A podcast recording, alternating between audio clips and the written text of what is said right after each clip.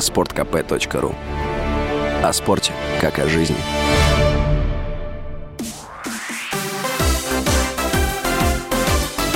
Новости спорта.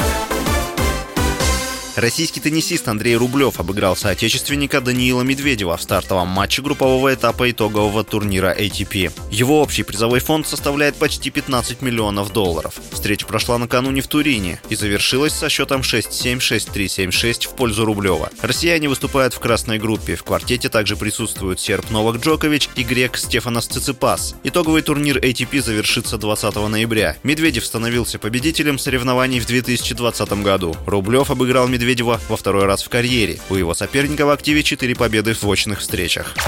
Главный тренер Ростова из сборной России по футболу Валерий Карпин назвал фаворита грядущего чемпионата мира 2022 года в Катаре. Об этом сообщает Спорт24. По словам специалиста, в тройку призеров попадут Бразилия, Аргентина и Испания. Он не уточнил, в каком порядке расположатся национальные команды. Чемпионат мира пройдет в Катаре с 20 ноября по 18 декабря. Сборная России была лишена права побороться за выход в финальную часть турнира из-за санкций ФИФА.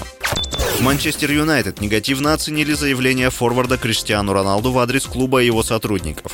Об этом в Твиттер сообщает журналист Sky Sports Кавис Алхигол. В Манчестер Юнайтед посчитали отношение Роналду к клубу неуважительным. Отмечается, что теперь команда думает над будущим португальца и в том числе рассматривает вариант с досрочным разрывом контракта. 12 ноября в сети появилось интервью Роналду, в котором футболист обвинил английский клуб в предательстве. Манчестер Юнайтед пытался вынудить меня уйти. Не только главный тренер, но и другие другие люди, которые находятся внутри клуба.